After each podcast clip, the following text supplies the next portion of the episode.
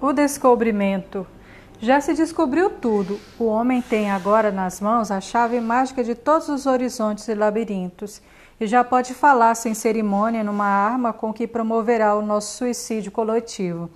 Todas as ilhas em que possivelmente houvesse um tesouro, todas as ilhas e que digo eu, os segredos geográficos que enfeitavam a imaginação dos filósofos já foram descobertos.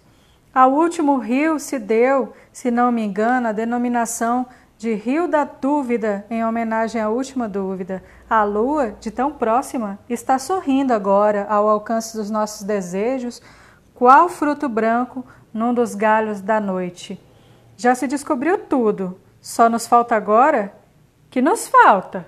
Chegar o dia em que os homens descobrirão assustados assustados de o não terem descoberto há mais tempo que uns são irmãos dos outros, que nos matamos uns aos outros numa espécie de inocência feroz, por não termos descoberto essa única e pequenina coisa que nos falta, em forma de segredo elementar, já sabido que somos uns irmãos dos outros. Esta coisa de nada tão simples, tão natural, tão essencial ao nosso ser, e cada um de nós se vê nem que não queira, refletindo no espelho dos olhos daquele a quem fala ou daquela a quem ama.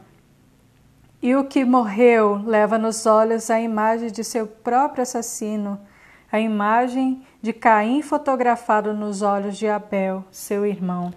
Essa será então a verdadeira manhã do descobrimento, a manhã de ouro em que os homens descobrirem que são irmãos uns dos outros manhã provavelmente brasileira, ou pelo menos mais brasileira que as demais manhãs, de várias cores, até hoje amanhecidas no mundo em todas as línguas.